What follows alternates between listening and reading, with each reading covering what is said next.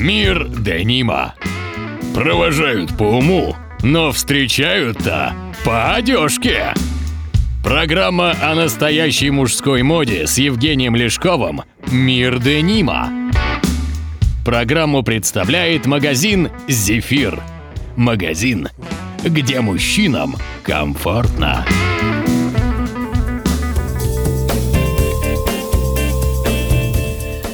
Здравствуйте, уважаемые слушатели. Сегодня первый раз я попробую донести свою позицию, свое видение на деним и на все, что связано с денимом, как-то более последовательно, что ли, логично. Начну с того, что сегодня я расскажу немножко о мифах, которые есть вокруг денима, а вокруг джинсы. Хоть в одном из последних семинаров э, с Сергеем Борисовичем Переслегиным он сказал, что пока ты не создашь какой-то свой миф, новый, ты старый миф никаким образом не сможешь разрушить. А так как своего мифа нету никакого, потому как миф создается, наверное, все-таки какими-то либо народами, либо какими-то авторами эпосов там народных, не знаю, как-то, либо маркетологами хорошими. А я ни, никто и ни к другой, ни к третьей группе не отношу себя. Поэтому я просто буду рассказывать, а уж вы там сами будете судить, насколько вам это интересно и насколько я рассказываю доходчиво. Но начну я немножко с другой темы. Мне всегда интересно наблюдать за тем, что происходит вообще в мире одежды, не, не только в дениме. Ведь мы сейчас пришли к такому, э, мы это общество, да, большинство людей в обществе пришли к пониманию того, что нужно следить за тем, что ты ешь, как ты ешь, из чего сделан тот или иной продукт. Про экологию очень много разговоров. Вот сегодня там разговаривал с одним посетителем, он рассказывал, он молоком занимается, какое ужасное молоко, по качеству молоко у нас сейчас вообще в России, отвратительнейшее молоко. Зачастую делается, там даже алибастер туда добавляют, ну и так далее. То есть вот мы об этом все думаем, мы смотрим, не есть ли там нитраты в продуктах, там да, тестеры некоторые покупают. Ну, мужикам это реже относится, конечно, больше барышни э, делают такие вещи, но все-таки мы смотрим, да, и в итоге получается, что мы за одним, за тем, что попадает нам внутрь, наблюдаем с большой долей ответственности – а вот с тем, что надевается на наше тело, мы как-то так, по большей части, многие люди в нашем обществе не обращают на это внимание. И, соответственно, совершенно спокойно, ну, те, кто ездит на общественном транспорте, вообще легко подтвердят. Те, кто просто встречается где-нибудь там, не знаю, с компаниями в ресторанах и так далее, то всегда можно. То проходит мимо человека, а там такой за ним такой амбре пота идет.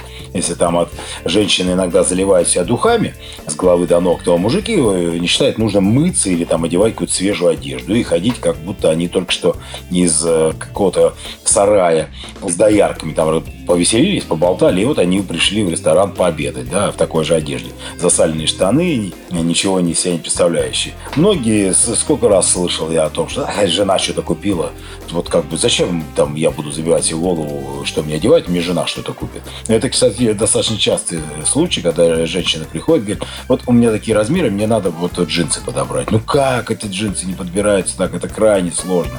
Э, мы даже, чтобы человек подошли по размерам, там по два, по три дня тратим на переписку с покупателями из регионов для того, чтобы подошли им по размеру. Это же сложная задача, тем более такие сложные джинсы, тяжелые, настоящие и так далее. Ну ладно, к этому позже вернемся. Короче, к одежде у нас почему-то внимание не такое э, сильное. Мужчины особенно не так озабочены одеждой в нашей стране, э, как некоторым другим вещам. Допустим, спортом, своим внешним видом, походом в фитнес. Ну вот в фитнесе, кстати, да, я как ходящий фитнес-клубы, то я понимаю, что люди совершенно спокойно могут не стирать одежду. Вот они приходить заниматься и вот, вот мыться они еще моются, потому что бесплатный гель в душевых, а вот одежду им, наверное, никто не стирает, вот они сами не стирают, это же зачастую. Ну, для меня это удивительно, но что есть, то есть. Соответственно, что можно сказать про то, что почему люди не обращают внимания на свой внешний вид? Ну, конечно, скорее всего, первая причина – это наши корни Советского Союза, где, в общем-то, одежды и не было, и выбирать не из чего было. И пропаганда тех лет говорила о том, что, ну, как бы, что ты на одежду? Надо смотреть, что у тебя внутри. Да, конечно, надо смотреть, что внутри. Обязательно. Конечно, надо. Но хоть и встречают по одежке, провожают по уму, но встречают-то по одежке. Поэтому иногда до, до разговора, который проявит ум человека, может и не дойти. Ну, в общем, на мой взгляд, это важная тема. Именно поэтому я и возобновляю подкаст э, на Моторадио, и уже сделал, буду вести подкаст э, личный, на который вас всех приглашу потом с помощью Моторадио, пока он еще не заработал. Соответственно, про миф. Миф у нас же по поводу денима один очень известный миф, что некто Леви Страус придумал джинсы. Вот и все. Этот миф ложь. Ну, Леви Страус, э, основатель фирмы Levi's, да, и Левис. На самом деле он Лейба Штраус, еврейский иммигрант, переехавший из Бельгии в США в 1953 году, если мне память изменяет. И, конечно, он не придумывал. И, конечно, он не был случайно придумавшим штаны, которые назвали джинсами. Да? То есть, ну, легенда гласит то, что в 1874 году появились джинсы. Но, конечно, это не так. Ну, там много всяких легенд. Э, допустим, как появился синий цвет индиго. Ну, легенда гласит так, что везли краски с индиго в бочках на корабле, был шторм, бочка перевернулась, попала на какую-то ткань, ткань окрасилась, всем это понравилось, и вот в итоге получился синий цвет. Ну, конечно, глупость какая-то, потому что ткань саджевого плетения, из которого сделаны джинсы, ну, до джинсов это было несколько иная ткань такая же, только вид был коричневым очень часто красили э, в цвет. Она, ну, во всяком случае, первые упоминания о именно такой ткани это в Индии более тысячи лет назад, городке под Думбай, индийский город.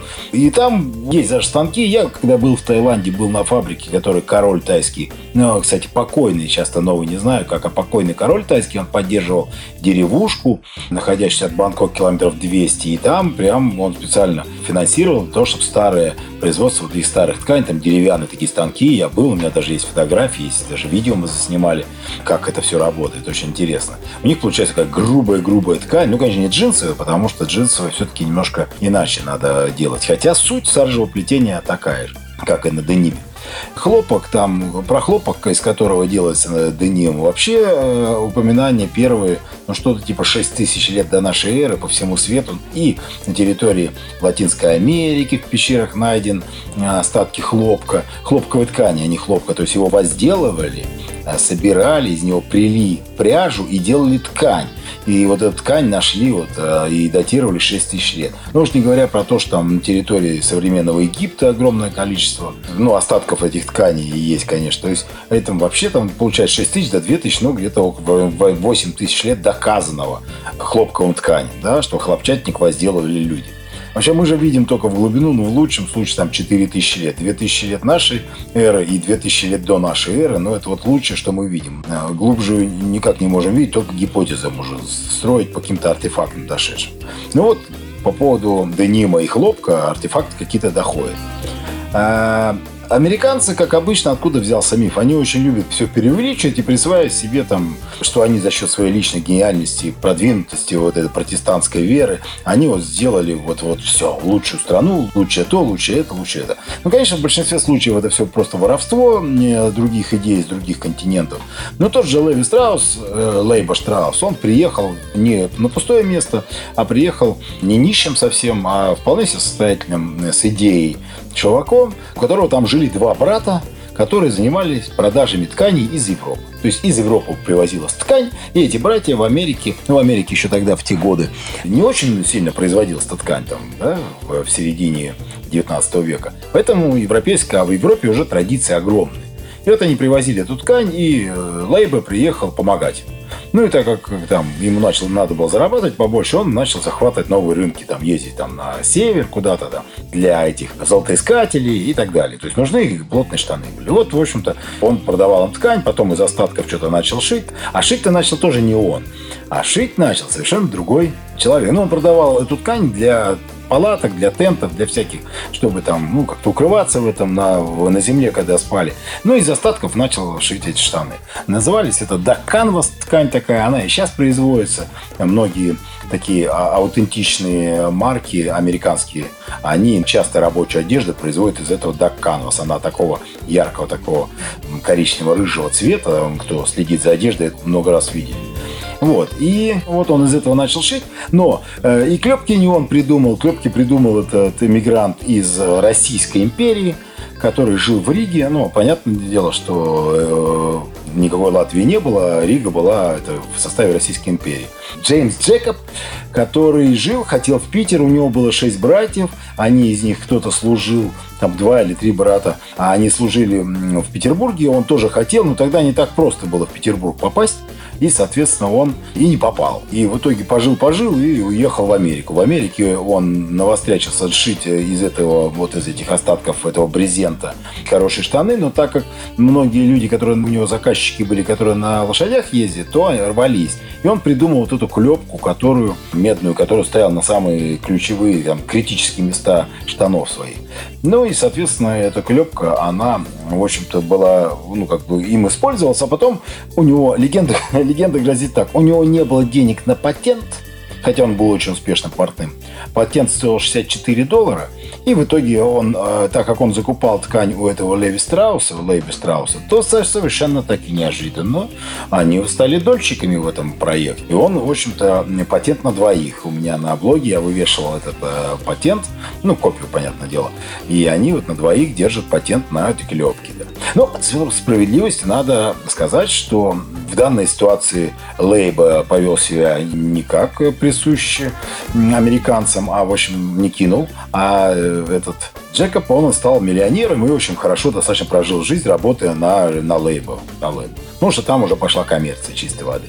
Но все-таки вернемся к мифу. А упоминание о Сарже, ну, как я говорил, уже тысячи лет назад из Индии, развернуто достаточно описана эта ткань еще в начале 17 века – и она называлась ткань Дангари. Дангари. Вот как раз то, что я говорил, деревенька с рядом с городом Мумбаи, Дан, Дангари как-то была. И вот предположительно, что по ее имени она, в общем-то, эта ткань описана была. А, в Италии еще в 15 веке производилась саржа. Есть упоминание о крепкой ткани для парусов и для одежды моряков. Во Франции в 1750 году Джон Холкер – книге образцов текстильной промышленности Франции описал и изобразил 8 моделей брюк, похожих на современные джинсы. А в 18 веке было создано пособие первой энциклопедии, энциклопедии одежды, в которой есть описание штанов, поразительно похожих на джинсы. Дангри, чуть позже, те, кто знает английский язык и увлекается одеждой, они знают, что Дангри сейчас называют комбинезоны – и их начали, имя перешло с имя ткани на одежду. Даже вот Киплинг э, в одной из своих книг написал «He's got his gun Dangeris on», то есть он был одет э, в Дангрис, в комбинезон.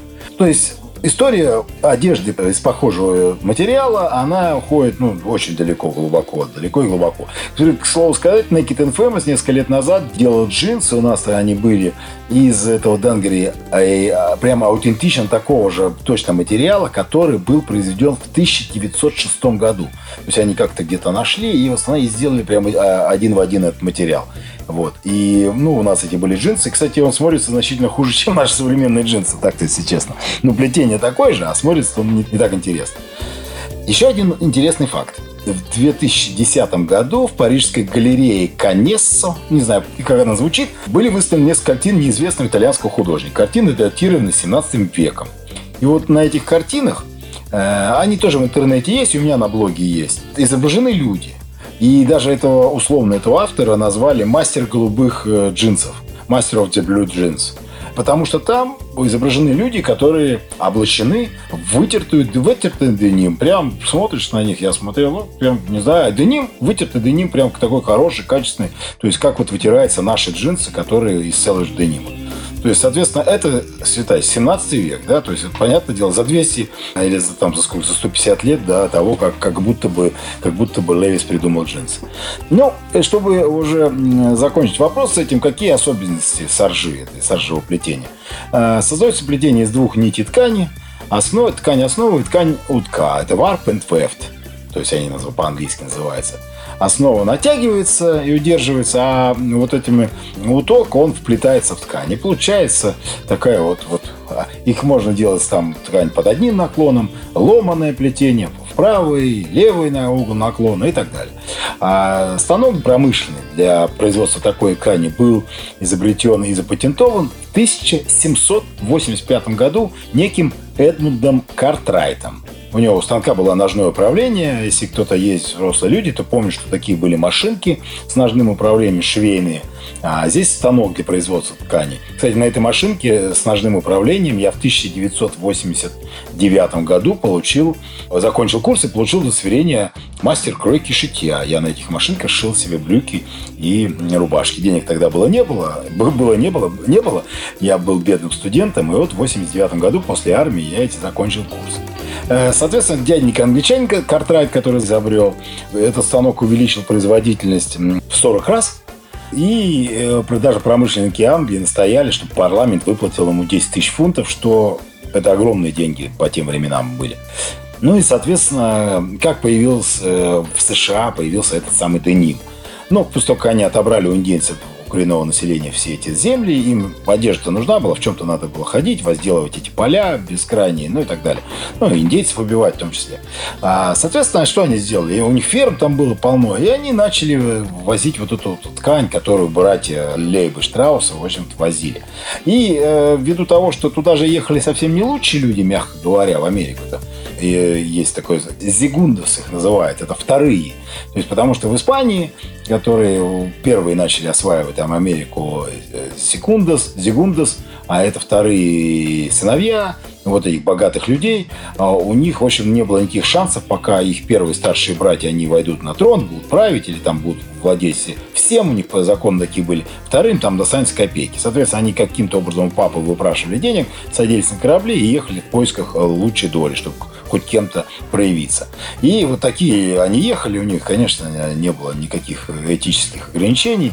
Ну и тогда попозже там уже ну, их очень хорошо, кстати, Стенбик, американский автор, рассказывает о том, как это все происходило, как Барбадос, Ямайка, как он очень классно описывает про то, как этот эти материк американский захватывался. Ну, в общем, достаточно некорректно. Я думаю, что его должны запретить скоро, потому что он вообще плохо описывал про рабов, там все дела. Вот. Ну и везли ткань из Европы и называлась там Серж Деним. Из Нима, саржа из Нима. Вот тебе Серж Деним. Деним появился деним таким образом. В Ниме в Европе, в Ниме во французском производилось лучше в Европе саржа как будто бы такой, знаете, знак качества такой был. А также экспортировался из итальянской Генуи. Генес он писается. Вот э, было Генес, а американцы, ну, джинс, джинсы появились. Вот тебе деним и джинсы, у них появились. А первое упоминание именно термина джин в Европе датируется 1795 годом. Э, Жан-Габриэль Эйнар – швейцарский банкир вместе с братом переехали в Гену и стали продавать одежду. Соответственно, уже в первый год, там, 1800 году, в этом производстве поступил заказ частей Наполеона армии, к примеру. Есть изображения, фрески такие есть, э, воинства Наполеона, и там вот они вот очень похожем ними стоят, прям камзолы сделаны и так далее. Она, кстати, а, армия Наполеона билась с антифранцузской коалицией тогда. Из, вот они были из, из плотно синей ткани blue de Guinness, по-французски blue, jeans по-английски и так далее. Ну, de Guinness, вот тебе blue jeans. Вот и все получилось. 1800 год. Понятно, да, что никакой там Levi's джинсы никакие не изобретал, все это фантастика. Ну и, соответственно, первая фабрика по производству одежды из Дангри была основана в, в начале 19 века, 1827-28 годах в Северном Кингстоне Эсбоном Сенфордом. Так что вот, вот получается, что миф-то вранье. Ну, как, в общем-то, очень многое, что связано с Америкой. Эту серию я завершу вводом понятия селвидж денима, потому что в те времена, конечно, деним был только селвидж. Эти старые станки, они могли вырабатывать только селвидж деним. Ширина полотна была где-то 78-80 сантиметров. И кромка, а селвидж это переводится с английского sell edge, э, как кромка, она так как будто делалась так другого цвета, как чтобы не бахромилась ткань, она определенным образом укреплялась. Вот это и назывался, в общем, селвиджем, который производился. А я в последние годы, китайцы-то изобретательные у нас, они даже умудряли, я видел даже такую штуку, когда к краю очень плохой джинсовой ткани пришивалась такая кромочка, которая похожа была на селвидж.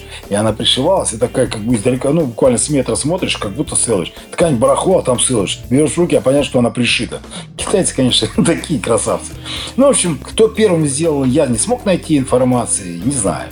Э, ну, думаю, что где-то в процессе изменения сырья и из Дангрии, и этого Canvas как раз где-то в каком-то, на каком-то этапе перешли именно вот в этот Selvedge Denim, эти, в, на этих фабриках, да, которые, в общем, Лейбе Штраус активно продавал и потом, в общем, начал из них шить.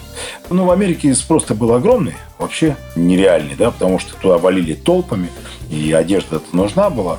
Ну, в общем, этот спрос обеспечивал серьезнейшую прибыли, а огромные, соответственно, деньги зарабатывались на продаже и одежды, и тканей. Ну, и, конечно, была заложена платформа для будущего бизнеса, который, в общем, процветает до сих пор.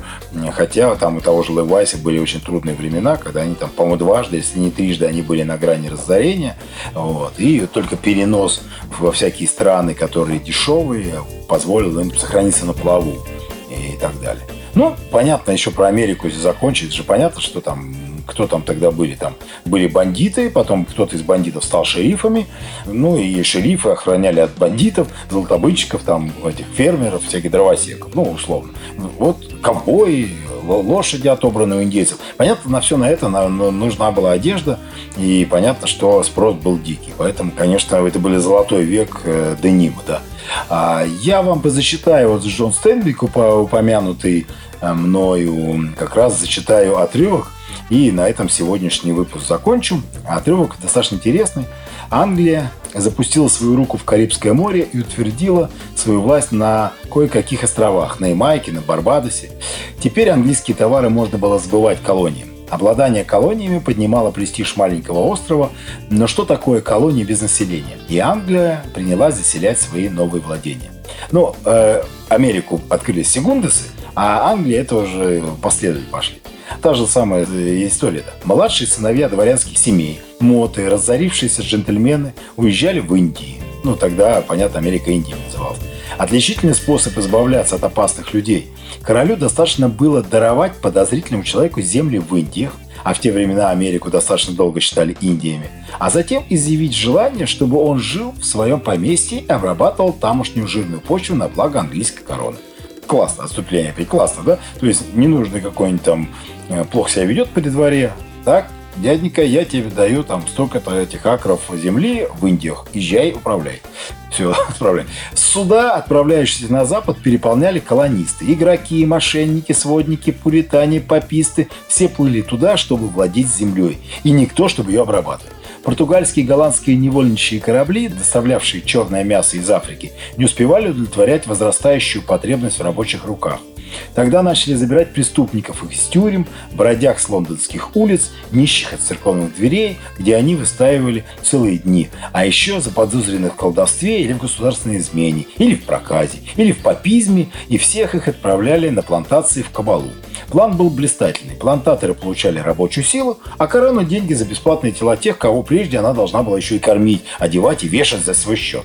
Доход этот можно было еще увеличить. Кое-каким капитанам продавались целые пачки кабальных записей, уже снабженные государственными печатями, но с пропуском вместо имени кабального. Капитанам приказывалось вносить имена с величайшей осмотрительностью и пошли выращиваться кофе и апельсины, сахарный тростник и какао, распространяясь с одного острова на другой. Бессморно, когда срок кабалы истекал, возникали кое-какие трудности, но лондонские трущобы, бог свидетель, плодили новых рабов изобилия, а у короля не переводились враги. Джон Стейнбек «Золотая чаша».